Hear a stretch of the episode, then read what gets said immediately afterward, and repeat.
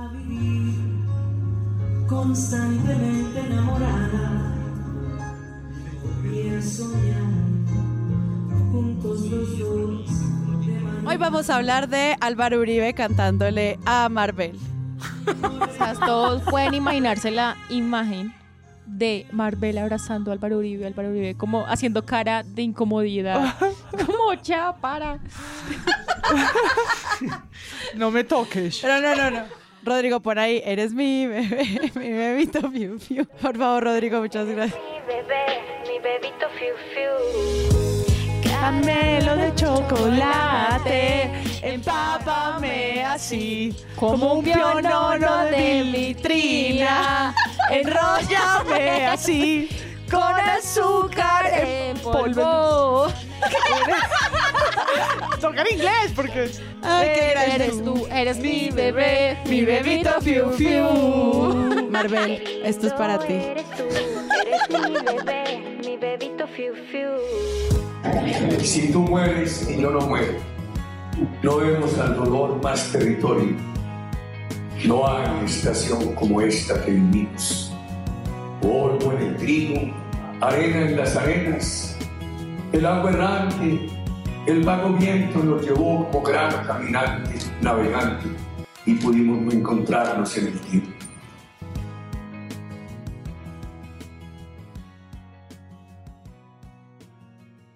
Hola a todos y bienvenidos a un nuevo episodio de Presunto Podcast. Hoy vamos a hablar de los pocos días que le quedan a Iván Duque en el poder. Y para eso, María Paula Martínez, ¿qué hubo? ¿Qué más? ¿Cómo le va? Buenos días, tardes, noches. De vuelta a la mesa. Excelente. Juan Álvarez, hoy no está Páramo para hacerte el... Hoy no hay introducciones ruidosas, pero hay como un dolorcito. A mí me costó mucho preparar este episodio. La verdad es que ya veremos cómo sale, pero uf, cuánta desidia y cuánta preocupación. O sea, hoy Juan Álvarez tampoco va a cantar. Sí, hoy voy a estar como hecho, adolorido, digamos. voy a estar como Por eso adolorido hoy, del hoy- pecho. hoy tampoco va a ser. sí, es verdad. Hoy, o, o de pronto cantaría como una despecho, como una cosa así, un- algo muy malo. De pronto mi invitada, nuestra invitada, la invitada, le invitada, Bueno. me conduce a celebrar, pero la verdad es que me siento un poco destruido con toda la información que traemos para hoy. Y para ayudarnos a lidiar con esta terapia de cierre de gobierno, tenemos a una invitada que hemos soñado 150 episodios traerla. Por fin abre un espacio en su agenda después de 151, tan tan. Tan, tan, tan, tan. Es un honor que venga una periodista de verdad a Presunto Podcast a enseñarnos cómo se hace esto. Y con ustedes, señoras y señores, Juliana Ramírez de Noticias 1. Hola, bienvenida a Presunto Podcast. Hola, gracias por esta generosa presentación. ¿Puedo seguir?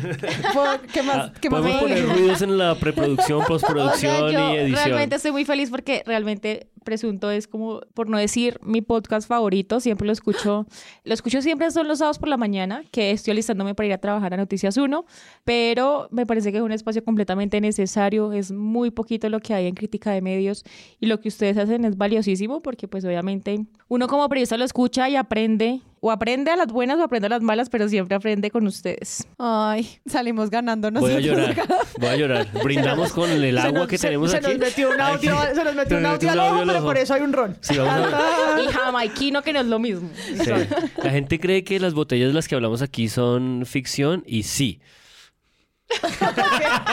No, no son como en, en los sets de las telenovelas que brindan con agua. No, acá no. Acá no. Acá Eh, tenemos presupuesto solo para brindar con alcohol de verdad. Esto no es plata de nuestros donantes, pero si usted quiere ser donante de Presunto Podcast, les recuerdo que vaya a nuestra página que es www.presuntopodcast.com. Como siempre, ustedes entran a esa página, encuentran todos nuestros episodios. Si ustedes ven que el episodio no está en su plataforma de podcast favorita, vea, yo le juro que ya está en la página web. Y además, allí se puede unir a nuestro equipo de grandes donantes que están por todo el mundo y al mismo tiempo unirse a nuestra plataforma de Discord que además está renovando canales y conversaciones nuevas para que a usted que le gusta la crítica de medios y enterarse rápido de qué está pasando, pues pase por allá. Además los memes son muy buenos. Entonces, Sara, ¿cómo entro a Discord? ¿Cómo entro al Telegram? ¿Cómo me hago Patreon? ¿Cómo escucho los episodios? presuntopodcast.com.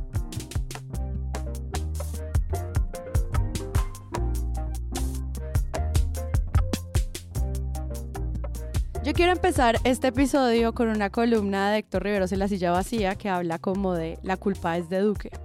En uno de los párrafos él dice algo así como, el actual presidente terminó encerrado en un pequeño círculo de aduladores y aprovechadores que se dedicaron a abusar de los privilegios hasta el último minuto y a negar y a minimizar los reclamos de múltiples y diversos sectores de la sociedad.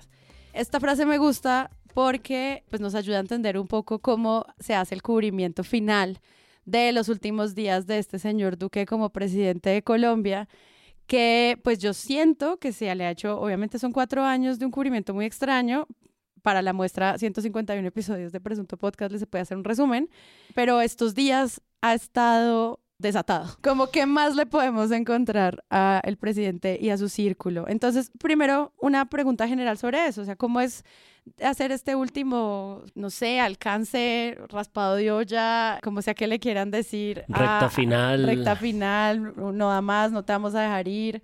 ¿Cómo, cómo vemos eso? Ya pues Obviamente, ustedes saben, grabamos un martes, el miércoles pues es festivo y van a pasar un montón de cosas, pero ¿cómo lo ven? Yo arrancaría diciendo que no, que si lo vamos a dejar ir, por favor, vete ya. no, no volvamos. O sea, estamos muy felices de, de su despedida, por, por un lado. Pero él dijo que lo volverían a reelegir. No, pero pues él en su metaverso, pero la realidad es que estamos felices. Pero ya habíamos dicho en presunto que el tiempo electoral de alguna manera copa la agenda y mientras esos meses ocurren, pues hay una contratación, hay unas, hay una firma de convenios y demás que está pasando en paralelo. Hay compes que se están Hay redactando. compes, el, el Secop está on fire y no se puede descuidar.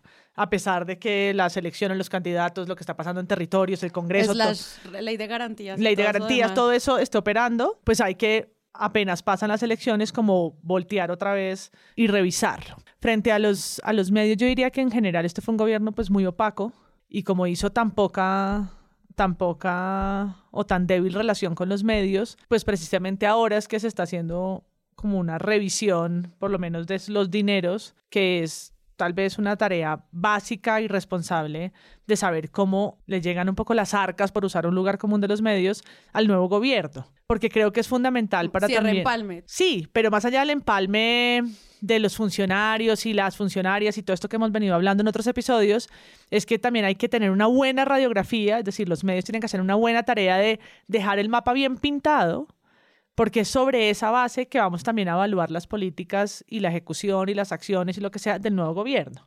Claro. Sí, o sea, la narrativa que se quede acá de cómo están los recursos, de cómo están las contrataciones, de qué pasó con la plata de la paz, de eh, cómo están los ministerios en general y los nombramientos de coroneles en el extranjero y demás, pues van a ser también con lo que va a trabajar el gobierno entrante y sobre esa base tendremos que medir su posibilidad de hacer o no, si es que le dejaron ahí sí la olla raspada y todo amarrado hasta el cuello y no es negligencia de Petro, es que no puede hacer nada con ciertas cosas o le va a tomar más tiempo hacer algo debido a lo que el gobierno, que ya ha dado muchas muestras de opacidad, muchas muestras de querer tapar con esa ley que intentó pasar, sí. con ese decreto que intentó pasar meses atrás sobre ocultar información para el empalme. Entonces, Es que yo no entiendo. no, y, y, y en general, y tal vez lo tratemos en, en el episodio próximo de balance, pero en general un gobierno que tuvo una relación muy adversa con los medios. Yo revisando cifras para un informe de la FLIP particular, pues algo que, que va a salir para el 7 de agosto, en cuatro años convocó a nueve ruedas de prensa. Nueve. Nueve. Entonces, es un presidente que no le gusta que le contrapreguntes, es un presidente que no le gusta ser transparente con sus cifras de contratación y eso es extendido a sus funcionarios. Entonces, en este momento lo que hay es un montón de derechos de petición siendo respondidos, ahora que se redujeron otra vez los derechos de, de los tiempos de los derechos de petición y un periodismo de investigación clave para entender lo que está pasando con la contratación pública y eso es por lo que estamos aquí hoy. No, yo solamente diría que en mis notas tenía como un elemento importante antes de dar la palabra a nuestra invitada, que me parece que es pues una de estas periodistas geniales que hacen investigación en serio, que está este antecedente que tocaba MP sobre un intento desde el 2021 de regular una ley de empalme. Y esto me parece importante de considerar y es como esta idea de que siento que ellos sabían que iban a perder el poder. Desde hace mucho tiempo sabían que iban a perder el poder y han estado como intentando hacer algo en el marco de esa pérdida de poder y una de las cosas que creo que han estado intentando es esta andanada que vamos a tratar de tocar hoy, de cubrir hoy, de un montón de lugares, de chispas, de destellos, pues muy jodidos, porque son mucho dinero, son muchos intereses y son todos muy plegados a su favor. Así que sin más, yo le doy la palabra a nuestra invitada, pues que han estado, tengo aquí registros en mis notas casi desde el 15 de mayo, es decir, hace casi un mes, tratando de desarrollar esta metáfora de la olla raspada, ¿no? En Noticias 1. Sí, pues yo quisiera iniciar diciendo que cubrir a este gobierno ha sido completamente difícil, primero porque este gobierno prácticamente nos vetó a nosotros como de su cubrimiento, es decir, la cantidad de viajes que ustedes ven internacionales o eventos importantes en el exterior, Noticias Uno no está invitado. Es decir, llevan hasta la persona web de, por ejemplo, voy a hablar de medios, de RCN, FM, pueden ser el mismo grupo económico de medios, pueden llevar hasta cinco periodistas distintos, pero a Noticias Uno ni siquiera se les lleva.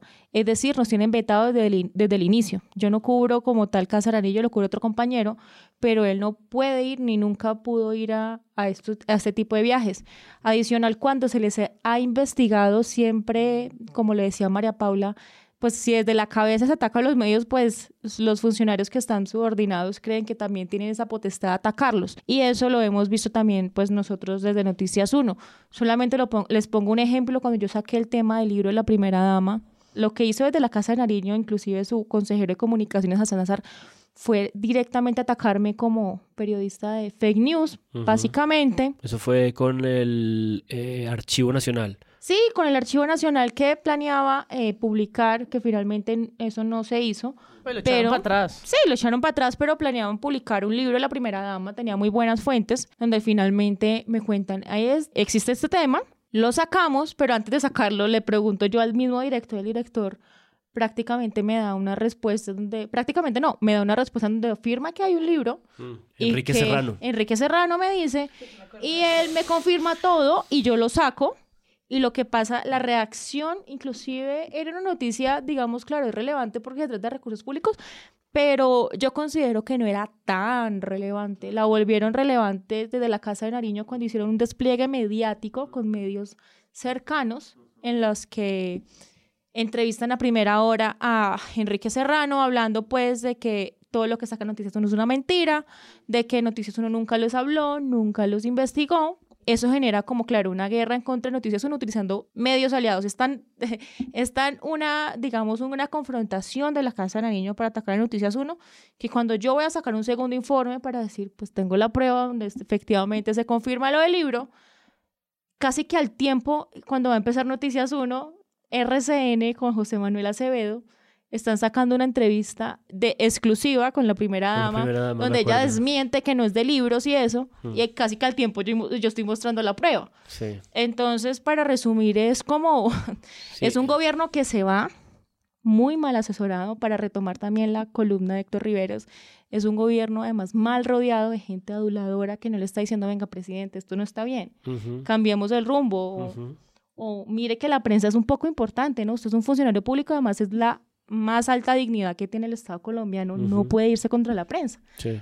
Pero eso ni siquiera lo tuvo Duque, sino que sus mismos funcionarios, sus mismos funcionarios se encargaban que él hiciera eso. Solo quería retomar cuando entrevistan en Los Informantes a el presidente y él dice como, es que igual yo no me entero. estos cuatro años. Las nubes pasan, el azul queda. La crítica destructiva no me pasa ni por los lados. Yo no consumo redes sociales, yo no oigo radio en las mañanas, yo no veo noticieros. Como en una burbuja. No, todo lo contrario, María Elvira. ¿Sabe cuál es la mejor forma de uno no estar en una burbuja? Como estuve yo en los territorios. Cuatro vueltas a No, Colombia. me, me interesa mucho lo que dice Juliana en su manera de empezar conversación, porque en estos días, no voy a decir el nombre porque fuente protegida, no, mentiras, un periodista de un medio internacional intentando en esta conversación pública, digamos, de trabajo que creo que está existiendo en muchos medios sobre, bueno, cómo vamos a hacer el balance, dónde lo vamos a enfocar, qué es lo que se va a decir de este balance que hay que hacer del gobierno. Yo le contaba sobre, a propósito del Archivo Nacional y de este libro y de Enrique Serrano, que es un escritor, una lista negra que se supone que existe en el Ministerio de Cultura frente a ciertos escritores. Eso fue todo un papelón que ocurrió en la Feria del Libro de Madrid. Y a mí me parecía que era una exageración de parte de ciertos escritores y él me decía, no, existen listas negras. Este fue un gobierno que se hizo en función y a partir de las listas negras. Y creo que lo que Juliana cuenta sobre estos periodistas vetados, en una cosa que creo que Nacho Gómez en A Fondo con María Jimena Guzán señala con todas sus letras, es una cosa ilegal, porque tú no puedes considerar que un medio de comunicación no tiene el mismo derecho a acceder a la información que los otros, ¿no? Y un ejercicio permanente de cuatro años de vetar a, a distintos periodistas y medios de comunicación es una cosa bien delicada.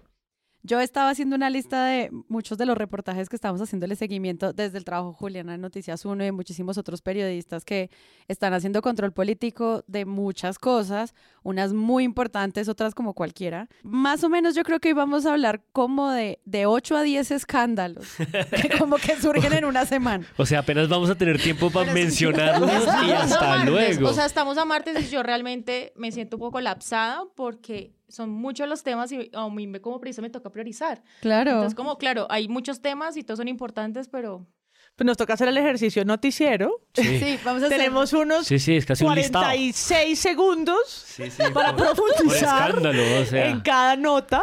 Sean breves, Por- aprendan de los guiones de Noticias 1 y a la yugular. Por eso es que yo siento que la metáfora olla raspada es insuficiente. Sí, porque es claro. más bien como que la olla se acabó hace mucho, ya se quemó, la empezaron a fundir, están repartiendo el cobre en algunos lugares. Viste que en las ollas hay ladrillos también debajo. Ya, los ladrillos también los- los están picando, los están vendiendo. O sea, es como una cosa más complicada. Sí, y además, hay- o sea, el, el que trajo la gasolina es corrupto, no prende, el de los fósforos se los robó, o sea, todo está mal.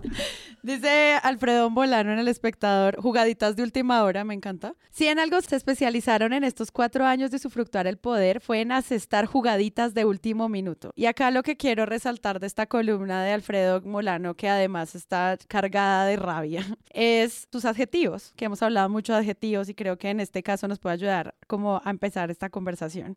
Él habla de jugaditas groseras, incautas, costosas, malintencionadas formas de gestionar el recurso público. Él en cada párrafo simplemente mete una más como usted es un descaro. Fin. Empecemos a hablar entonces por la que denuncia Daniel Coronel del canal del dique y esto también empieza también a generar unos balances sobre cuánto es plata, porque tre- u- 3.2 billones de pesos que es como lo que están tratando de asegurar este, como estas vigencias futuras de Marta Lucía Ramírez, pues empieza a plantar unas dudas también sobre cuáles son esos intereses que ellos quieren hacer y de qué manera pues como que quieren empezar a, a cerrar ese tema. ¿Ustedes cómo vieron eso? Solo faltan 24 días para que el presidente Iván Duque salga finalmente de la Casa de Nariño, pero su gobierno está dedicado a entregar frenéticamente licitaciones multimillonarias y a comprometer vigencias futuras hasta por ocho años para dejar amarrado al nuevo gobierno. En esta carrera están, entre otras entidades, la Agencia Nacional de Minería y la Agencia Nacional de Infraestructura. Las regiones beneficiadas son escogidas por el gobierno Duque, algunas en franco pago de favores políticos en perjuicio de otros departamentos.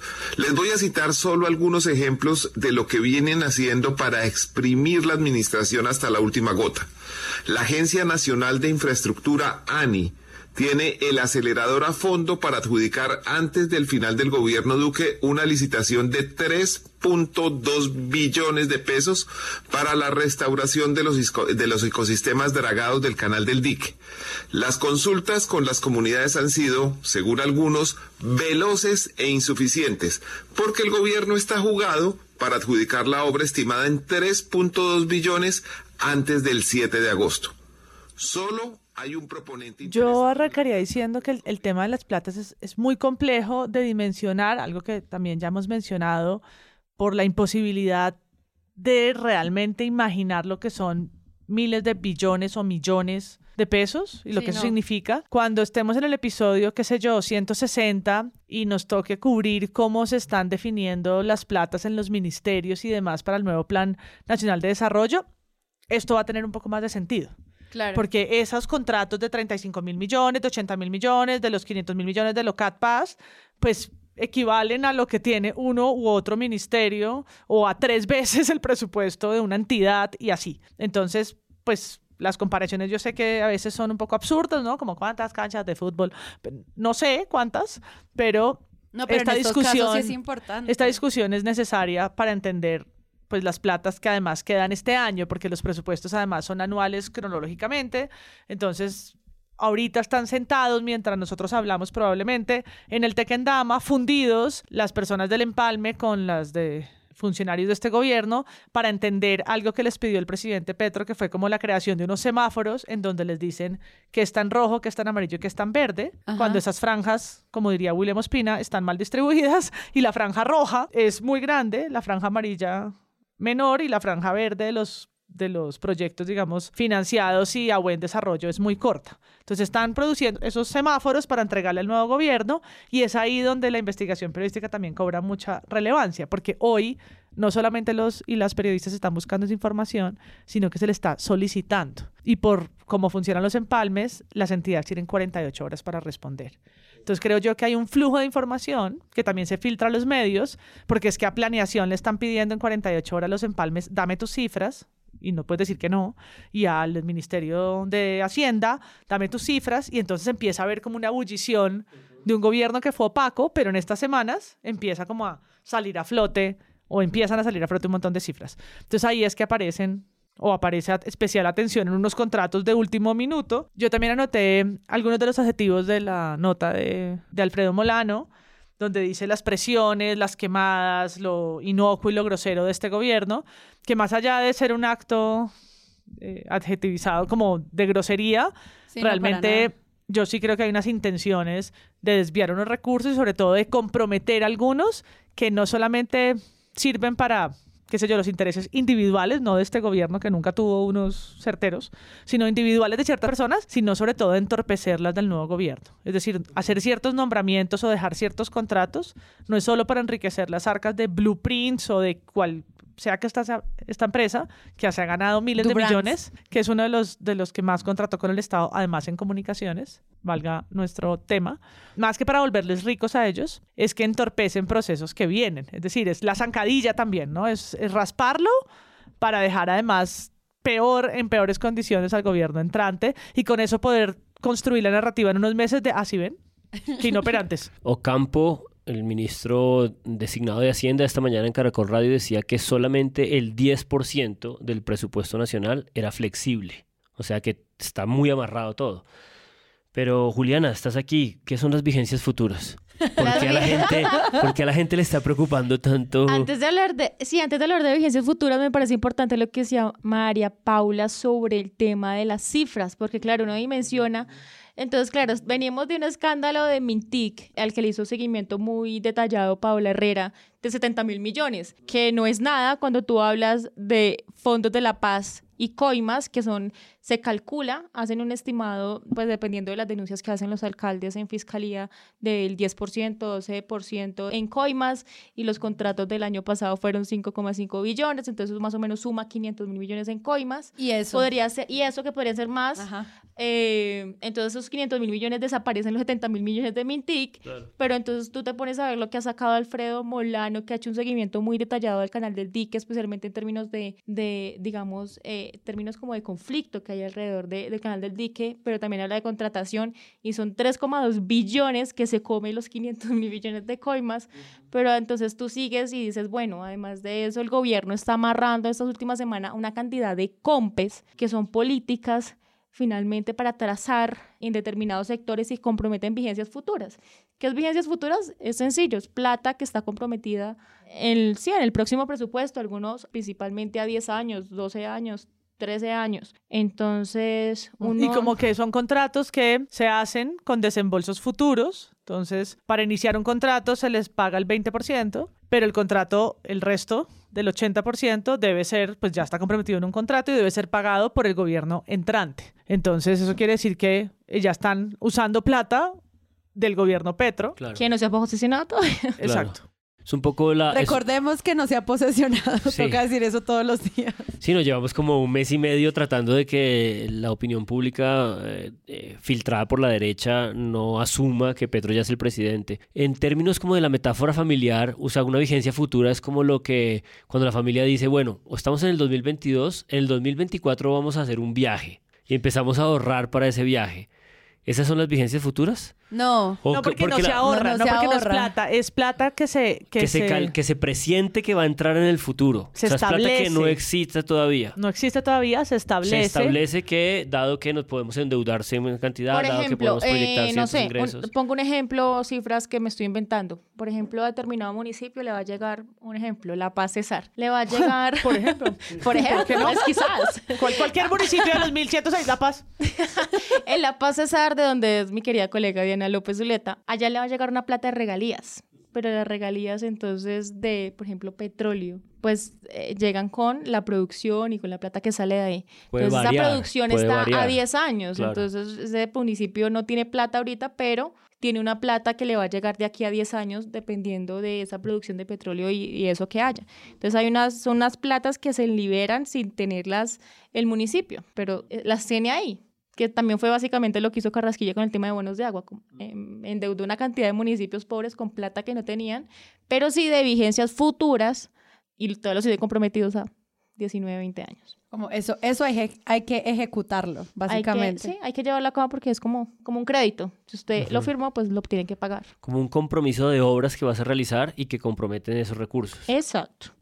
Entonces, siguiendo con el tema de infraestructura que mencionabas del canal del dique, básicamente donde nomás hay un proponente que denunció a Daniel Coronel y Alfredo Molano, también me parece relevante, por ejemplo, parece importante mencionar que sacamos en Noticias 1 el pasado fin de semana, en el que la Agencia Nacional de Infraestructura, que depende del Ministerio de Transporte, está tratando de firmar un acuerdo conciliatorio antes de que este gobierno se vaya con Covimar, que es una concesionaria de Corfi Colombiana del Grupo Aval, que tiene a cargo un contrato de la construcción de la vía Mulalolo Guerrero, que es prácticamente una vía que pretende comunicar la zona industrial del Valle del Cauca con el puerto de Buenaventura. Es una vía estratégica. De hecho, un representante a la Cámara del Valle, Cristian Garcés, me dijo en Twitter que yo estaba amenazando la inversión en el Valle del Cauca con lo que estaba publicando. Cierto, no, simplemente estoy anunciando un tema que me parece pertinente y que es de interés público en el que la ANI quiere firmar con Corfi Colombiana un acuerdo que no es beneficioso para la nación.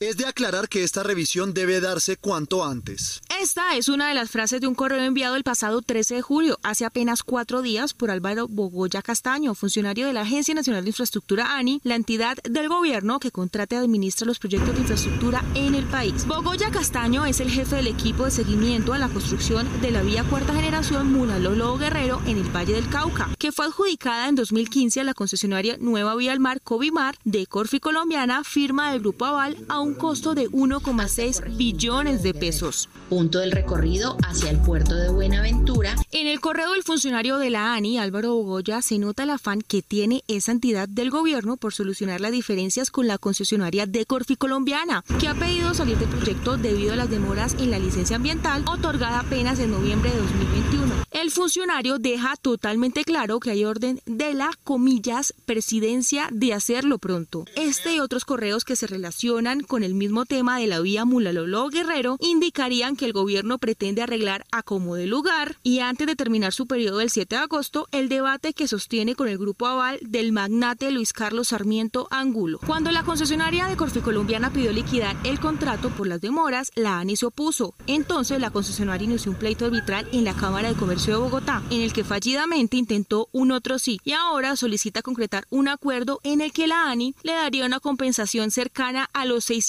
mil millones de pesos por supuestos sobrecostos, recursos que saldrían de un patrimonio autónomo cuya finalidad es pagar por tramo construido y entregado y no pagar anticipos. En el acuerdo propuesto por No, de eso que estás explicando me parece muy importante. No sé si estoy en lo cierto para que nos ayudes a aclararlo. Este pleito es un pleito Sí. y empieza porque el gobierno se retrasa en la entrega de la licencia ambiental. Y a raíz de que se retrasa en eso, este concesionario, Covimar, considera que están empezando a perder plata. Y Sí. entonces demanda al Estado. Sí, pero básicamente este contrato se lo adjudican a Covimar en 2015. Ok. Desde 2015 hasta la fecha no se ha hecho nada en esa carretera por parte del concesionario. Exacto. O sea, nada me refiero a no hay un nada. no hay un tramo entregado. Entonces, por precisamente por el tema de licencia ambiental, la licencia ambiental apenas sale en noviembre de 2021, todo este tiempo se demora en salir, pero hasta que sale la licencia ambiental el concesionario dice, "No venga, hagamos una liquidación del contrato, ya no quiero construir esto porque hubo un tema de fuerza mayor ambiental. O sea, la- el concesionario amenazó con no hacer el contrato. no hacer el contrato porque al final liquídeme porque hay una fuerza mayor, pero es que ya tenés la licencia, pudiste haber dicho la fuerza mayor durante estos 6, 7 años que han pasado sin hacer nada. Solo dices que hay fuerza mayor cuando ya recibes la licencia. Exacto, es algo como primero, algo sospechoso ahí. Y En- una pregunta, en este trayecto de todos estos años, el cubrimiento simplemente es, existe un contrato, o sea, no, Existe un o los- contrato. O los, medios le estaban haciendo seguimiento, al menos en el Valle. Pues digamos que todos los gremios y especialmente el país de Cali y otros medios que cubrían Cali decían, bueno, el retraso de la vía, el problema, hablaba la gobernadora, hablaba el concesionario, sí, la licencia, no sé qué, pero nunca salía la licencia. O sea, era un problema grande porque es que la vía es necesaria, es finalmente una vía que va a recortar tiempos y es importante porque está el puerto, que un puerto más importante y la zona industrial que no tiene una vía que, que sea transitable pues adecuadamente. Es importante esa vía y hay que hacerla. Pero entonces este concesionario hasta que sale la licencia ambiental dice no, terminemos esto por fuerza mayor. Entonces trata de liquidarla, Ani le dice que no. Y este año, solo hasta este principio de este año, empieza un pleito arbitral en la Cámara de Comercio. Ahí intentan firmar un otro sí. Ahí la gente de las áreas encargadas de la ANI dicen, no, esto no es viable. Y luego sacan un acuerdo que es lo que tratan de firmar en estos últimos días antes de que ir, antes de que este gobierno se acabe, y es un acuerdo en el que la ANI tiene que pagarle unos sobrecostos y es un anticipo. Y además de eso, la ANI, o sea, la ANI que actúa como la nación, tiene que hacerse cargo de los riesgos ambientales, sociales y prediales de esa vía, cosa que no es viable. Pero es que además se le está pidiendo a la ANI y al Estado que asuma unos, so- unos sobrecostos y un anticipo que sale de, una, de un patrimonio autónomo cuya finalidad es pagar por tramo entregado. Generalmente se paga, bueno, usted me entrega cuatro kilómetros y le paga un anticipo, pero aquí se le está pretendiendo sacar de esa plata del patrimonio autónomo para pagarle a una concesionaria por algo que no ha construido todavía, es un anticipo. O sea, podrían Pero- recibir ese dinero y no hacer la obra. No hacerla ahora porque además en, la, en las cláusulas que incluyen en ese acuerdo también incluyen aspectos con los que la misma concesionaria podría terminar el contrato. Entonces, claro, tú das un anticipo, tú Ani asume los riesgos, pero además como concesionaria puedo terminar el contrato por vainas que son mucho más fáciles de terminar y la obra no se va a terminar, o sea, no hay garantía de que la obra se termine, inclusive Claro. ni dando el anticipo ni asumiendo los riesgos, pero es que además no es cualquier concesionaria. Es la Es co- el, es el Corfi colombiana. es Corfi Es el Colombiana. grupo Sarmiento, es es el Sarmiento grupo Angulo. Sarmiento Angulo, pero además recordemos que esto ya ha pasado, ya ha pasado Claro, antes. claro. Es, es la historia de la relación entre lo público y lo privado, quién asume el riesgo y quién pone los precios. Pero mi punto es, fíjate la dificultad para nosotros mismos de entender esto, ¿no? O sea, nuestra dificultad para poder entender esto, el trabajo periodístico para poder cubrirlo, para poder seguirlo, para poder concretarlo. Además que no es que la información esté ahí, como que No, Juliana no. llega y me das mi carpeta con toda la información. Claro, o sea, a, Juliana, a Juliana le cuesta mucho trabajo conseguir esta información, le cuesta trabajo comunicarlo para que la gente lo entienda, a pesar de que son billones de pesos en dinero que están intentando que el Estado pague, a la gente cuesta trabajo que le importe. Y así todo, ¿no? Seguimos como... Pero no nos vayamos tan lejos, o sea, digo que esto ya pasó antes, es porque al mismo grupo económico, esta ministra de Transporte actual, Ángela María Orozco, intentó pagarle a sus bancos en un pleito de Ruta del Sol 2 1,2 billones de pesos antes de que saliera un fallo relacionado con ese tema Ruta del Sol 2. Eso finalmente porque no se concretó, porque una periodista como María Jimena Duzán denunció que eso se iba a hacer, eso se frenó. Finalmente, a la semana sale el fallo del tribunal, donde el tribunal de arbitraje dice no, no hay que reconocerle 1,2 billones de pesos a los bancos porque esa plata, la mayoría eran coimas. O sea, yo le o sea, el Estado nomás le reconoce a los bancos 200 mil millones de pesos y es por obra entregada realmente, no 1,2 billones. Entonces, claro, es una cantidad de intereses mediando en este gobierno para, pues, lograr sus objetivos antes de que se acaben. Pero creo que eso tiene que ver con, de nuevo, el papel que están jugando los medios en lugar de otras entidades o otros entes de control. O sea, es por denuncias periodísticas y mediáticas que en las últimas semanas o tal vez meses se han conocido los mayores escándalos de coimas, corrupción, pues firma de contratos de última hora, puestos, decretos. Es por el trabajo de muchos colegas como Juliana que es que volvemos a este debate y en muchas ocasiones tienen el impacto de frenar, no en todas, pero de frenar, ¿no? O de voltear al menos la opinión pública y crear una suerte de escándalo que pues sí puede al menos ¿no? abrir procesos. Decíamos la vez pasada con el capítulo de OCAT Paz, pues que a los cuatro o cinco días la fiscalía llamó a Archila. Que no quiere decir que no vaya a haber impunidad. Yo no confío tanto en la fiscalía y menos en la fiscalía de Barbosa, pero No, yo pero creo al que menos- el ruido mediático. Tuvo que hacer el ge- la gesticulación. Exacto, el ruido mediático al menos obliga a un performance Pues es que pasó eso. que de otra manera no sería. Pero uno se pregunta de nuevo por, por los procesos y por las investigaciones, las maneras en, la que estos, en las que estas contrataciones se dan y las vedurías internas que se supone blindan eso, pero no. Pero oye, ya que hablas del tema de Ocat Paz, a mí sí me parece muy curioso como ocurrió en los medios el aspecto, ya que mencionaste eh, Emilio Archila. Prácticamente que los medios lo absuelven de cualquier responsabilidad diciendo, este señor fue el que denunció, este señor es el que sabía, este señor es prácticamente la Virgen Purísima, que no tiene nada que ver cuando él estaba a cargo del tema también. Sí, es como un caso de habría sucedido a mis espaldas, que es como, right? No, pero es que una cosa No, es que una cosa es que Emilio Archila diga sucedió a mis espaldas y yo denuncié y otra cosa es ver esa narrativa en varios medios diciendo este señor no tiene nada que ver y además tú ves a los a, a muchos directores de medios diciendo prácticamente sí sabemos de su rectitud y no sí. sé lo absuelven en el, Era su o manera sea de es que los medios no tienen que condenar pero investiguen y no absuelvan a la gente Sí, además ahí en ese tramo de investigación duro estuvo los antecedentes de la reforma que hacen para que las regalías circulen en cierta dirección. Aquí lo tratamos, aquí lo tratamos sobre esa entrevista en 6 AM, Archila, que, Que era estaba un poco desbaratado. Sí, que era como, a ver, pero ¿qué me estás diciendo? Esto es la instancia decisoria.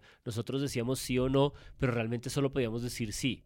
Sí, no, pero eso que tú dices es cierto porque lo que usan no es solamente absolverlo, sino tomar como, por ejemplo, testimonios, testimonios de otras fuentes en las que, por ejemplo, un alcalde dice, no, ese man era todo bien. Listo ya. Hay un ejercicio doble que hacen los medios y es pues investigar cuando hay antecedentes y decir, esta persona tiene una prima o una hermana condenada por corrupción y es a la vez prima, tía, sobrina, amante, esposa, exesposa de alguien que tiene una familia política, bla, bla, bla, ¿no? Como que intentan ir hacia atrás y, y retratar un poco el panorama. Y lo mismo pasa con personas que no tienen ese pasado, como decir, Emilio Archila no tiene un pasado político que uno diga, ah, claro, ¿no? Es que el ñeñe, eh, no, él pareciera ser una persona con un pasado desde la administración pública, pues comparablemente sano a otros personajes, lo cual no le corresponde al periodismo decidir si por primera vez eh, está involucrado en, un, en una red de corrupción o no. Eso le atañe a otras instancias. Pero yo creo que este es el mismo ejercicio que hacen con otros y es como tratar de, de mostrar, y yo creo que eso es tarea, sentido y contexto sobre quién estamos hablando. Sí, yo creo que todo el tema del canal del dique y Ocat Paz y en el, en el fondo pues sí terminan hablando mucho de la vicepresidenta como una figura en este momento del empalme, pues que no creo que vaya a salir para nada bien Marta Lucía Ramírez después de esto porque cuando se empieza a explicar quién es la madrina política de todas estas personas, pues muchos caminos llevan a ella. En muchas de las investigaciones que revisamos para este episodio, que como saben, las notas del episodio van a estar ahí, pero muchos caminos al final sí llevan a ella, tal vez no de manera directa, como que la esté en el titular, pero si nos lee a fondo los reportajes, sí aparece su nombre porque tiene que aparecer. Sí, ahí está justamente en el reportaje que hace Cambio este fin de semana que va a la casa, mansión esta sospechosa, terminan haciendo lo que yo creo que ha, ha sido como dos direcciones. Una es decir, bueno, ¿quién era este señor Rodríguez, exdirector de, de No, planeación? pero espérate, hagamos un paréntesis para la gente que no vio este reportaje, porque es que a mí me parece chévere. Dice La mansión inexplicable en Cambio Colombia. Voy a dejarles en la nota del episodio, por favor, tómense el tiempo de ir a leerla. Esto es parte de la reflexión que nosotros hicimos hace poco de cómo entendemos la corrupción y si no la entendemos con números, la entendemos con que hay un matrimonio muy caro. Sí. Es como, hay un matrimonio que se pagó de mil millones de pesos y uno dice que, ¿qué? en este caso, entender cómo diablos alguien como Rodríguez se levanta una casa de ese tamaño. Es una nota de color y van y hablan con el, ah, con el papá y el papá dice, pero él es un buen hombre y está lleno de No, adjetivos. el papá no es ese, sino es como un señor Como un del señor que lo adoptó. Que, le ayudó, pero es que es, es raro porque es un señor del barrio que dice, yo le ayudé a llegar a la universidad, a irse a Bogotá. Es verdad. Y está con su hijo. El señor del, eh, que es un señor que maneja camión, Un que está su hijo que también maneja camión y dicen, no, pues no lo vemos hace más de un año. O sea, Sí. de- un poco desagradecido eh, el exfuncionario. Sí, sí, sí, Sí. dice, tanto esplendor no parece haber llegado a su progenitor. Yo, ay, Dios mío, ¿quién escribió esto? Tanta cizaña. Pero el caso es como, como que me parece que igual este reportaje nos ayuda a entender de dónde es que sale la plata y al menos a- cuando tú hablabas al comienzo de cifras, pues uno dice, ah, ok, yo sí puedo entender cómo se hace una casa de cara. O sea, cuando uno dice 3.2 billones, no La entiendo. mansión Pero cuando espectacular. ves una mansión espectacular con Silvestre Dangond de concierto en la apertura de la casa, uno dice, ok, ya esta gente está usando plata, quién sabe cómo. La casa de recreo de Luis Alberto Rodríguez, exdirector del Departamento Nacional de Planeación del gobierno de Iván Duque, ya está terminada. Queda a 20 minutos del centro de Valledupar, en una zona con proyección de condominio. Tiene cinco pilares, supremamente extenso. Tarea titánica. Seguro muchos han escrito notas de esto. A 180 metros de altura, la casa del exfuncionario es única en el entorno. Una mirada distante deja ver otras dos construcciones, y si la cámara se aleja más, lo que se ve es un colegio campestre. La historia de esta propiedad de veraneo es importante porque se descubrió en medio de una aparente maraña de corrupción con los dineros de la paz. Bastante excitante. En la esquina de esta misma vecindad hay otra casa importante en la vida de Rodríguez. En las tardes, un señor de 90 años está en la puerta. Conoce a Lucho, como lo llama él, desde que tenía menos de 100 horas de nacido. que lo cogí yo los cuatro días de nacido y lo hice hasta bachillerato y mandé, mandé para lo ayudé a- allá en Bogotá. Desde que Luis Alberto Rodríguez renunció al DNP para aspirar a ser Contralor General de la República, este hombre que le dio la mano no lo ha vuelto a ver. ¿Y hace cuánto no se ve con Lucho? Bueno, ya un año. un año. Junto a él está... En 2017, Rodríguez reportó 87 millones de pesos de patrimonio bruto y al finalizar el año siguiente, 2018, cuando Duque llevaba cuatro meses en el poder y Rodríguez el mismo tiempo como viceministro de Hacienda, su patrimonio bruto subió a 1.300 millones de pesos. Felicitaciones. No, en ese reportaje es buenísimo porque pasan tres cosas. Una, eso que estabas diciendo, que es declaraciones de renta que no se pueden explicar en sus crecimientos. Lo segundo, una cosa que Juliana estaba sugiriendo o conversando con nosotros y es, este sujeto no es un sujeto de 35 años o 31 años cuando llegó al gobierno brillante, es hijo del padrinazgo del Partido Conservador y Marta Lucía Ramírez. Y la tercera cosa que a mí me parece más definitiva de todas es Llevamos cinco o seis semanas desde la denuncia de los OCAD Paz, de todo lo que pasó, de una cantidad de testimonios de alcaldes, de una cantidad de cifras, incluso ya han llamado a la fiscalía a declarar o a interrogar a Archila, y este sujeto no ha salido a dar una respuesta en medios.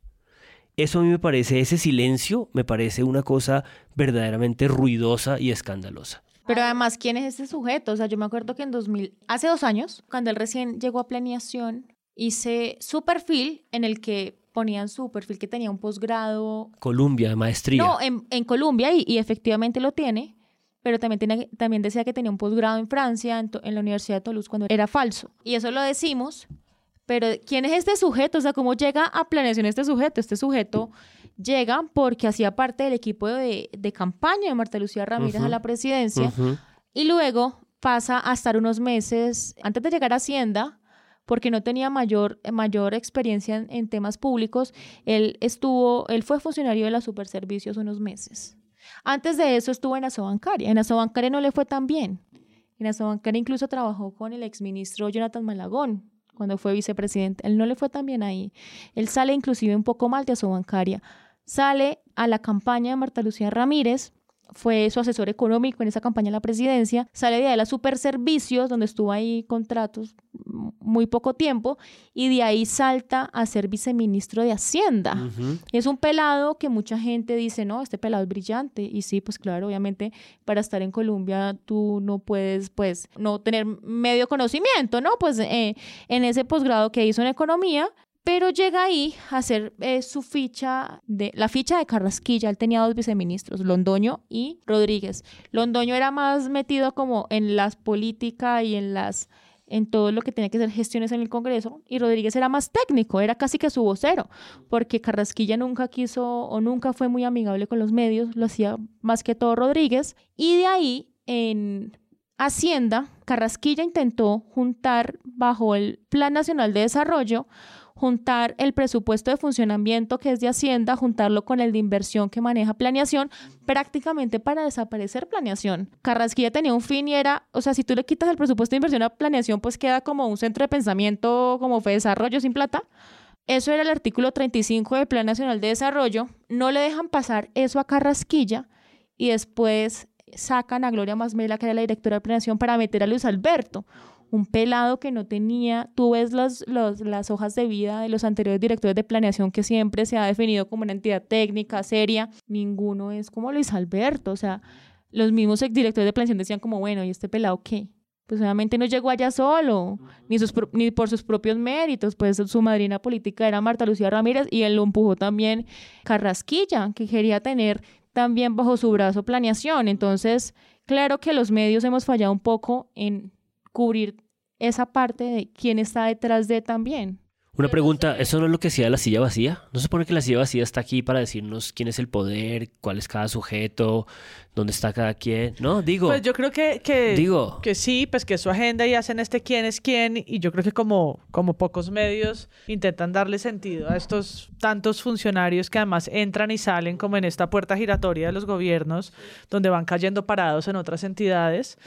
Pero aún así, a pesar de los esfuerzos periodísticos como ese, pues yo creo que se quedan cortos, sobre todo cuando hay un gobierno con una intención de opacidad tan brava. Tan sinuosos que cambian de cosas todo el tiempo. Y, y, no, y no son transparentes y, y no cumplieron la ley de transparencia y no abren los datos y hace poco denunciaban que en el SECOP no estaban los contratos al día, ¿no? Cuando, cuando hay una intención que es estructural, que se nota que es, que es una tendencia, ¿no? No es en un caso, en una entidad que de pronto están funcionando mal las cosas, sino que es realmente transversal a muchas entidades. Entonces yo creo que pues también el periodismo de investigación se queda corto. Y ahí la pregunta más adelante hacerle a los medios es, pues, cómo esto va a seguir siendo agenda aún en el nuevo gobierno. Es decir, las investigaciones vienen post, porque pues así opera la justicia. Entonces, mientras estamos cubriendo no sé qué, porque todavía me cuesta imaginar la relación que va a tener el nuevo gobierno con la prensa, pues no podemos olvidar que hay unos procesos pendientes contra el exfuncionario del DNP, contra probablemente la fiscalía en alguno de sus de sus funcionarios internos o el propio fiscal, Néstor Humberto, es decir, de, de este gobierno habrán muchas preguntas porque pues las propias cifras que han circulado en redes en las últimas semanas lo demuestran. Es donde hay mayor gasto, hay mayor deuda, eh, hay una contratación muy complicada, hay en el SECOP colgados varios contratos que seguramente otros medios, por ejemplo, como Cuestión Pública, podrán empezar a tejer. Es decir, yo quiero que hagan, sé lo que hiciste en la legislatura pasada en el gobierno de Duque váyanse a mirar y a descargar y a notizar ese SECOP que es inmundo y díganos qué fue lo que hizo Duque en el último año. Y pues pueden arrancar desde los gastos del avión presidencial para allá. O sea, lo que tienen son, son dineros. Pues lo que están haciendo. Juliana nos contaba ahorita, cortico, que muchas veces en el SECOP desaparecen las rutas o las, las hacen más opacas. Es muy difícil llegar a los contratos. Tiene como algunos protocolos para poder llegar a, enlaces, pero no es tan fácil. No es tan fácil y es... O sea, entre más... este gobierno se ha caracterizado por ser completamente opaco. O sea, inclusive cuando uno hace una solicitud sencilla a una entidad, no... O sea, no responden o responden tarde o responden como les da la gana, lo que, no lo que uno se les pregunta. No, y la excusa de la pandemia, además. Eh, sí, entonces es muy difícil llegar a información que debería ser pública. Por ejemplo, un, tema tan sencillo como hace unas semanas, pueden ser, creo que por ahí meses, uno o dos meses, saqué en plena época electoral que el DPS le estaba pidiendo un aval fiscal Hacienda de más de 500 mil millones de pesos en plena época electoral para un tema de infraestructura social. Entonces, claro, tengo yo los documentos donde le están pidiendo eso, la aprobación del aval fiscal, pero faltaba el COMPES, en fin. Me voy yo a la página del Ministerio de Hacienda para que, yo, bueno, este, este tema me generó como inquietud, igual lo saqué y quería ver qué otros avales fiscales había. Los avales fiscales no estaban, porque los CONFIS no estaban colgados en la página. Entonces yo hago la solicitud, venga, necesito estos CONFIS, porque no están colgados ni siquiera los del 2021, no hay nada, ningún documento de aval fiscal primero, súper demorados en Hacienda, no contestaban. Es un poco complicado como tener una respuesta de ese ministerio, pero finalmente los colgaron después de yo tanto insistir como porque esto es información pública, o sea, porque no lo tienen, o sea, ¿qué hago para que lo publiquen? Y insistí mucho con la jefe hasta que finalmente lo publican. Un tema que tiene que ver, lo que hablábamos ahorita, el tema de los compes. Los compes de las últimas semanas no están colgados y yo me explico por qué plan, no me explico por qué planeación no ha colgado los compes. Y están aprobando compes a lo que marca, o sea, compes a lo que marca y esos compes tienen avales fiscales que son vigencias futuras, pero los colombianos, los ciudadanos no pueden ver en ninguna página porque no los publican. Si no soy periodista, pero quiero saber en qué va el gasto público, no tengo cómo rastrearlo. Además que la plataforma, como dice María Paula, es una porquería. Y si eres periodista tampoco, porque No, sí, tienes no. que como descubrir dónde están escondidos. Sí, solo quería retomar aquí para hacer un paso a otro tema, pero Pulso eh, hace un perfil de quién es Luis Alberto Rodríguez, exdirector del DNP, señalado por quedarse con los dineros de paz. Yo no sé si este artículo está escrito con sarcasmo, pero creo que sí, porque mucho de la revisión que hicimos de los medios para este episodio, yo sentía como un tono de raye de los periodistas con el gobierno, o sea, como ustedes no pueden estar acelerando esto de esta manera que muchas veces uno habla de, no sé, pues de la manera neutral con la que se plantea la información. En estos casos los periodistas están bravos y yo los acompaño en el camino. Pero dice Pulso, bueno, ¿quién es Luis Alberto Rodríguez?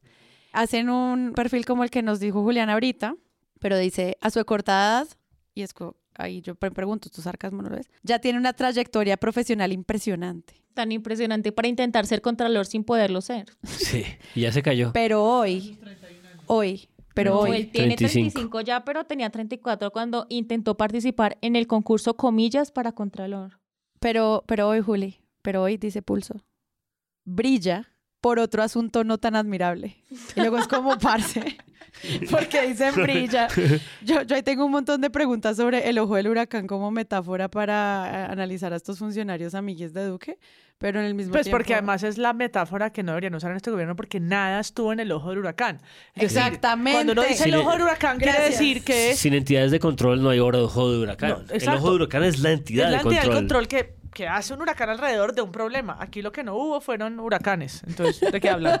¿De qué hablan? El único huracán Ahora que pasó fue el de San. Andrés. Ahora brilla. Que no, que no atendió el gobierno de Duque, sino que fue a firmar allá una pared. Dice la revista Rolling Stones, ¿por qué hay tanto silencio alrededor de los robos de dineros de paz? Y yo siento que en esta intención de comprender qué está pasando a partir de los medios, cuál es su lugar y cuál es su papel frente a dejar pasar o no los temas, en este artículo de Melissa Parada de Rolling Stone, al final ella cierra también como yo siento un poquito echándole la culpa a la gente.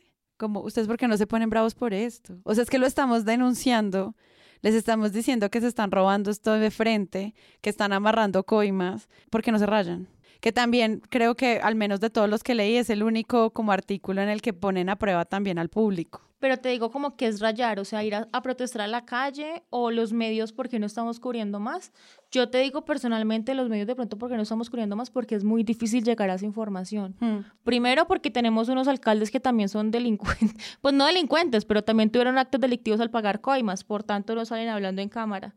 Eh, el trabajo que hicieron los colegas de Blue, Valeria y Sebastián fue muy destacable porque finalmente ya vamos en investigaciones que van en la Corte Suprema. Y general, muchas veces unas investigaciones que se mata y no pasa absolutamente nada y queda ahí como...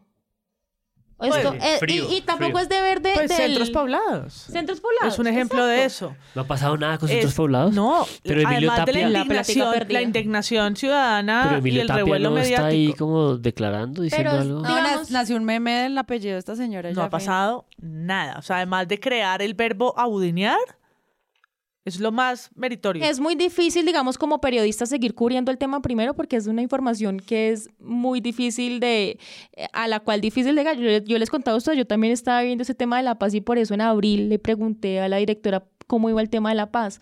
Pero ve tú comprueba lo de las coimas, es un tema complicadísimo y la directora sale hablando de la casa de la niña para decir, "Eh, muéstrame las pruebas, necesitamos pruebas. Pues a ver, estaría la fiscalía, a ver si el fiscal Barbosa, más allá de viajar en su avión a San Andrés, hace un trabajo, digamos, eh, más detallado acá. Tienen todo para hacerlo. Hay congresistas, hay congresistas, la Corte también puede mandar a interceptar legalmente las comunicaciones y seguir investigando esto. O sea, ya unos periodistas, eh, Valeria y Sebastián, iniciaron con el tema y lo publicaron y vieron, jalaron la pita. Estás hablando de la directora del DNP. Sí. Tú lo, Alejandra tú lo estabas Boter, investigando por otro lado. Yo lo estaba investigando por otro lado, pero es que es un tema tan delicado que es muy difícil salir a decir, mira, se están robando la plata, muéstrame la prueba. Claro. ¿Tú por qué crees que los alcaldes hablaron con Blue Radio y con estos dos periodistas? Porque creo que ellos quizás tuvieron acceso a las denuncias en fiscalía, en procuraduría, y era más fácil, no sé, un poco ubicarlos. No creo que fácil, este, este tema yo creo que es dificilísimo, porque tú como periodista puedes caer como en la vaina de ir a acusar a alguien y Claro, es que delicado. no sea, es un tema corrupción. Mucha gente se pregunta, ¿dónde salieron los 500 mil millones? Dame la prueba de eso. Pues es que, hombre, si hay alcaldes que están diciendo que se están dando coimas de 10 a 12% del Es contrato. el cálculo que haces. Y, si, y tales, y pues, o sea, si hacemos una suposición de que son 5,5 billones en 2021, pues esto puede ser más o menos los recursos. No tenemos certeza si en todos los contratos fueron las coimas, probablemente sí, pero eso es tarea de la fiscalía, o sea, la- la- el periodista como tal hace la denuncia y el periodista no tiene que ir a capturar a Aníbal Quiroz No, o a Luis Alberto Rodríguez, eso es deber, si son culpables o no, es deber de la fiscalía de la Corte señala Suprema. dónde están, ahí sí, lugar común, las irregularidades. Pero sí, o sea, señala dónde están los comportamientos atípicos, donde hay unos contratos que no están claros o donde hay un panorama electoral que no va con las tendencias. No, eso es tarea del periodismo, como identificar dónde hay comportamientos extraños, sociales, culturales, políticos, pero si eso no está acompañado de un proceso de las entidades, de las IAS que hemos hablado acá, tan llevadas a menos en este gobierno, Baila. pues es mucho más difícil eh, que uno vea algún impacto, algún impacto de lo mediático, hablábamos por eso de centros poblados. ¿Sabes que no es trabajo del periodismo? Por ejemplo, esta noticia de Semana de Nación, en la que simplemente recogen una entrevista de Iván Duque, donde él dice, si alguien violó la ley, seré el primero en pedir castigo. Luego más abajo dice... ¿Pero en inglés o...? Porque, pues sí, hablo bien. Si alguien haya pedido dinero, haya Someone. ha estado en un acto de corrupción, ser el primero y no solamente en denunciarlo, sino también pedir. Es como, ya no más. Párrafo tras párrafo, este man hablando de. El doctor Emilio Archila estaba en las instancias de la decisión en la que votaba y todo es transparente. Y Como semana Toda la fuente de recursos ha estado estallada a través de visualización de datos. Cállate. O sea, eso no puede ser un reportaje solo retomando como declaraciones del presidente. Semana limpiando la cara. Claro, es, es preguntándole La- la- al presunto corrupto si lo es. Y él ¿eres contesta que no. corrupto? Y al final Pero dice, no es solo semana, lo que les decía ahorita, hay varios medios que más o menos dieron por descartados sin que haya iniciado o haya concluido una investigación. Si Emilio Archila tiene una culpabilidad, dijeron, este es un hombre probo y no, usted no tiene ninguna culpa. Prácticamente yo vi varias entrevistas que le hicieron porque salió, él sí salió a muchos medios a hablar y a decir, mira, yo fui el que denuncié, yo fui el que... Y varios medios dijeron, varios periodistas dijeron, no, pues Sí, señor. Sí, usted tiene toda la razón. Pues esperemos investigaciones. Pero bueno, pues hablemos de otras cosas. Podríamos hacer una, una hora completa sobre las minas de carbón y las calenturitas. Podríamos hacer un episodio completo sobre el TLC con Emiratos Árabes y cambio dedicándole la investigación y 25 párrafos a Odiar a Semana, que me parece muy chistoso la guerra entre esas dos revistas. Podríamos hacer un, dos horas sobre los compes de 5 billones de pesos eh, para fijar regalías petroleras a 8 años, sobre la creación de notarías. Podríamos hablar de la contratación de Telecafé, podríamos hablar de 8 horas del servicio exterior y los coroneles para el servicio diplomático. pero ¿en qué- Escándalos de la Universidad de la Sergio Arboleda, tal vez el mirador turístico en Antioquia, en el pueblo del papá Gómez de Duque. Plata, Gómez Plata. De su mamá, Dos mil millones cosas... de pesos en Salamina, Caldas, de la madrina, como le dicen, como, ¿cómo es que le dicen los de Vorágine? Ma- La madrina, no le dicen los de vorágine, está Lo en los documentos. documentos, está en la, en la denuncia en fiscalía. Pero bueno, ¿en qué nos detenemos? Eh, voten ya. Yo- yo digo- Tienen, tre- tienen tres ayudas. Yo digo que aprovechemos la invitada que tenemos y nos diga de todo este marasmo tan difícil de entender.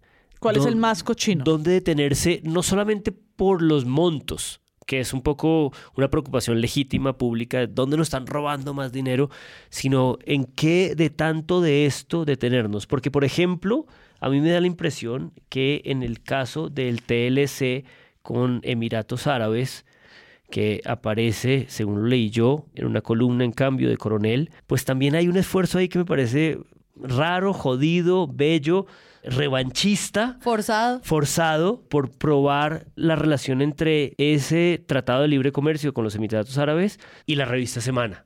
¿no? Es como una decantación de elementos, elementos, elementos, porque es una manera ahí de mm, coronel de desquitarse o de cobrarse el dolor de todo lo que se ha deteriorado en estos cuatro años, entre ellos el periodismo de esa revista que ellos ayudaron a construir. Pero Juliana, en todo este marasmo tan difícil, ¿qué, qué es? Ya, habla- ya tratamos Ocatpaz, ya tratamos la concesión Minas La Jagua, ya tratamos un par de cosas más. ¿Qué es lo que a ti te más te preocupa? No, no hemos hablado, por ejemplo, de Ecopetrol o de la CREC. Eh, Ecopetrol, en el que quizás el presidente electo eh, hizo una frase desatinada donde decía no me tienten, no me reten, o, y claro, y, y el foco estuvo ahí, pero es que el gobierno Duque efectivamente sí lo estaba retando. O sea, ¿cómo es posible que en marzo eh, los accionistas, cuyo mayor accionista es Ministerio de Hacienda con más cerca del 80%, decidieran no, que la Junta Directiva de Ecopetrol no iba a dos años sino a cuatro y amarrar ahí? Pero además tú ves quién está ahí en la Junta Directiva. No, pues qué tal la entrevista que hizo con Ana Cristina. Luis Echeverry, estamos hablando de Luis Echeverry.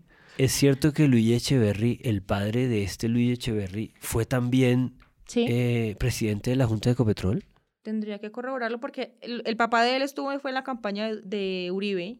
Fue también gerente de su campaña de Uribe y tuvo otros cargos en el gobierno de Uribe, pero no sé si en, Eco- en Ecopetrol no tengo ni idea. Yo leí que había como una pequeña dinastía Echeverry en Ecopetrol de 20 años y de que Luis Echeverry era como heredero de un puesto que el padre tenía, había tenido en la junta directiva de Ecopetrol. Hay que corroborar data, no lo Sí, hay tengo- que no lo tengo pendiente, pero pues sí es un, un personaje nefasto.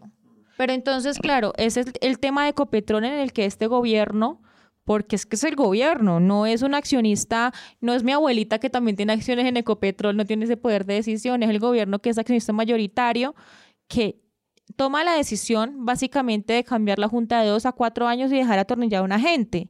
Pues unos miembros de juntas que ven este tema como un tema arbitrario, pues simplemente renuncian a la junta, pero ahí están y nadie ha renunciado.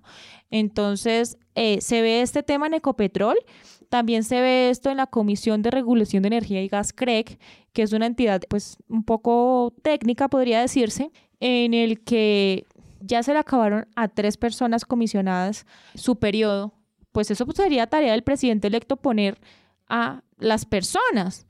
Pero no, pues, pues además de Juan Camilo Restrepo, hay un tipo en el gobierno Duque que ha sido candidato, multicandidato. Quiero que Juan Camilo me reemplace en la entrega de notas de mis hijas. O sea, Seguro sí, el man llega. llega ya. No, pero es que favor. antes de que Juan Camilo Restrepo fuera multicandidato, ya Andrés Barreto era multicandidato.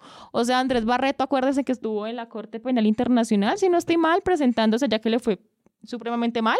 Estuvo en la superintendencia sin tener ni siquiera experiencia en temas de competencia o, datos personales, nada. O sea, estuvo ahí porque era amigo personal del presidente y estuvo en su, estuvo en su TL y es amigo personal pero además lo nombran comisionado de la CREC, que es una entidad pues técnica, podría decirse así, y también nombra ahí a Natasha Bendaño, que es la superintendente de servicios públicos.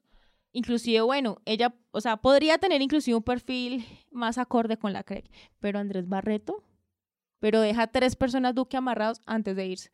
Entonces son como movimientos que, que hace el gobierno para decir, me voy, pero ahí, como dice Zapateiro, le dejo los zapateiritos por ahí. Jugaditas de última hora, que fue el artículo con el que empezamos. Claro, semejante jugadita de última hora en una cosa tan sensible, nos dicen los técnicos y los economistas y la gente prestante de este país como es Ecopetrol, ¿cómo es posible que en esa discusión del dólar ¿no? y de la acción de Ecopetrol y de la macroeconomía, esta derecha que trata de analizar el país no nos diga que esa transformación y ese cambio de reglas en Ecopetrol, de pasar de dos a cuatro años y de fijar una junta directiva, no es relevante.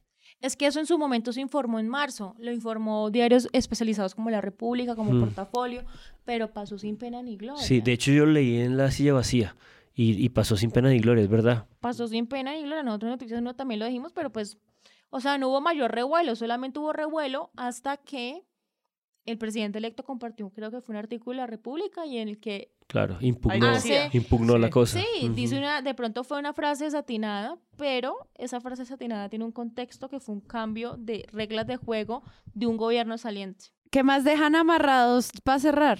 El tema de notarías, las notarías siempre han jugado un papel importantísimo en los gobiernos porque además siempre han sido en, su mayoría fortines políticos. Acordemos de, de- de quién fue el jefe o quién es el jefe político del presidente Duque y cómo jugaron las notarías un papel importante en su reelección.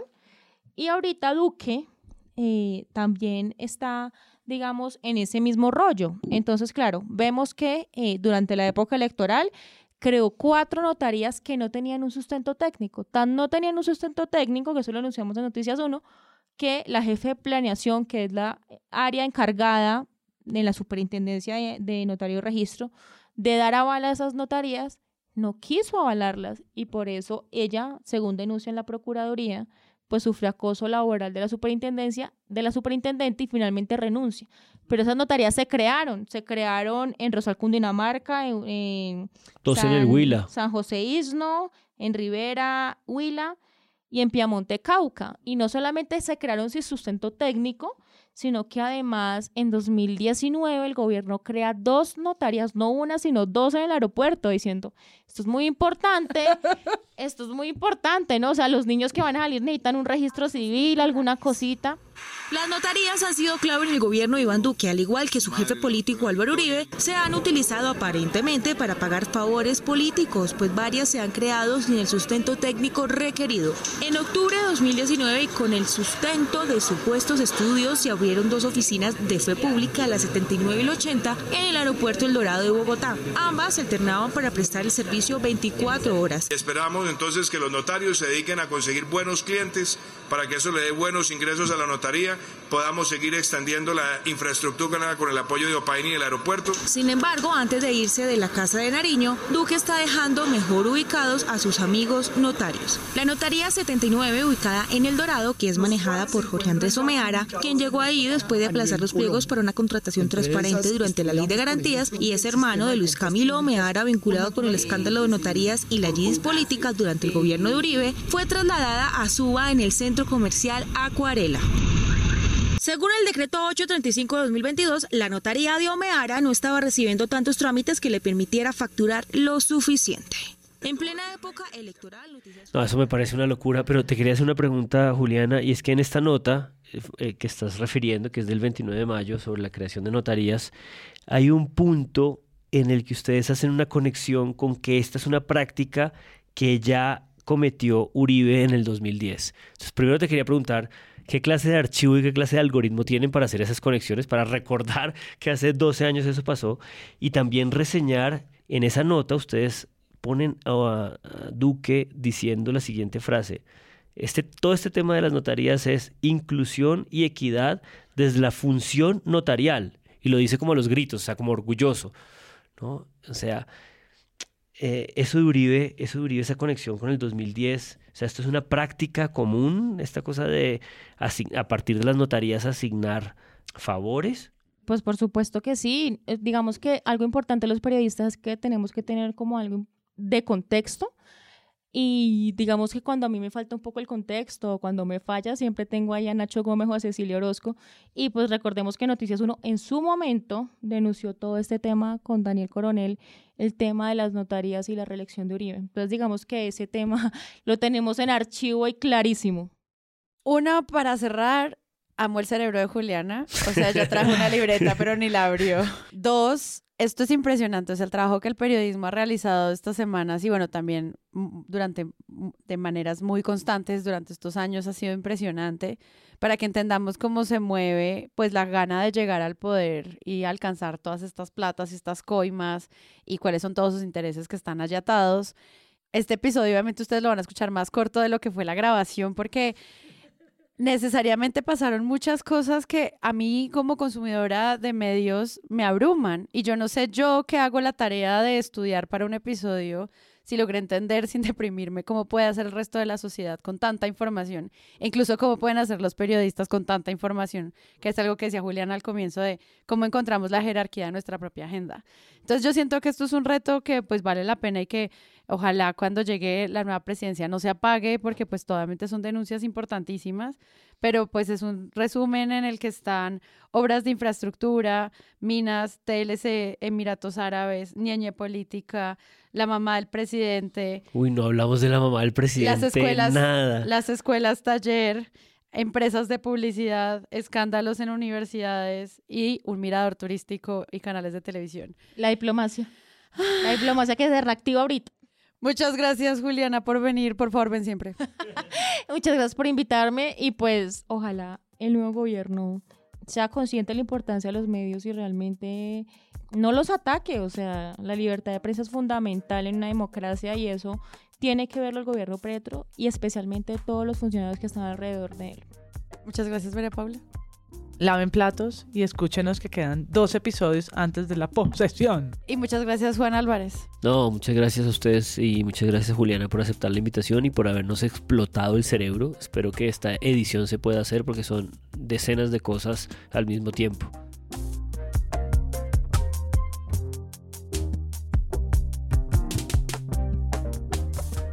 Si les gustó este episodio, los invitamos a que lo compartan en todas sus redes sociales. Estaremos muy atentos a repostearlos y comentar qué les pareció. La producción es de Sara Trejos y el análisis de Presunto Podcast lo hace Santiago Rivas, María Paula Martínez, Juan Álvarez y Andrés Páramo. La postproducción la hacemos Rodrigo Rodríguez del Oro Podcast y yo. Los invitamos a que visiten presuntopodcast.com donde pueden ser donantes y parte de la membresía de Presunto, para así ayudarnos a financiar este proyecto y diseñar estrategias de mejora para ser sostenibles. Al mismo tiempo, en la página pueden encontrar el ingreso a nuestra comunidad de Discord. Que si no saben qué es eso, imaginen un gran chat donde cada tema tiene su propio canal desde una selección de memes y titulastres hasta muy buen periodismo o periodismo internacional y de género. Todo alimentado y discutido por la comunidad. También pueden escucharnos en nuestro canal de YouTube y en todas las plataformas de podcast. En algunas de ellas nos pueden dejar calificaciones y eso ayuda mucho a que otras personas nos encuentren. Presunto Podcast hace parte de la red de podcast independientes y John Studios y pueden encontrar otros shows allí. Gracias por escuchar. La próxima semana esperen un nuevo episodio. Cuando uno no tiene humor en la vida y cuando uno no es capaz de reírse de sí mismo, uno, uno está con el alma corrompida.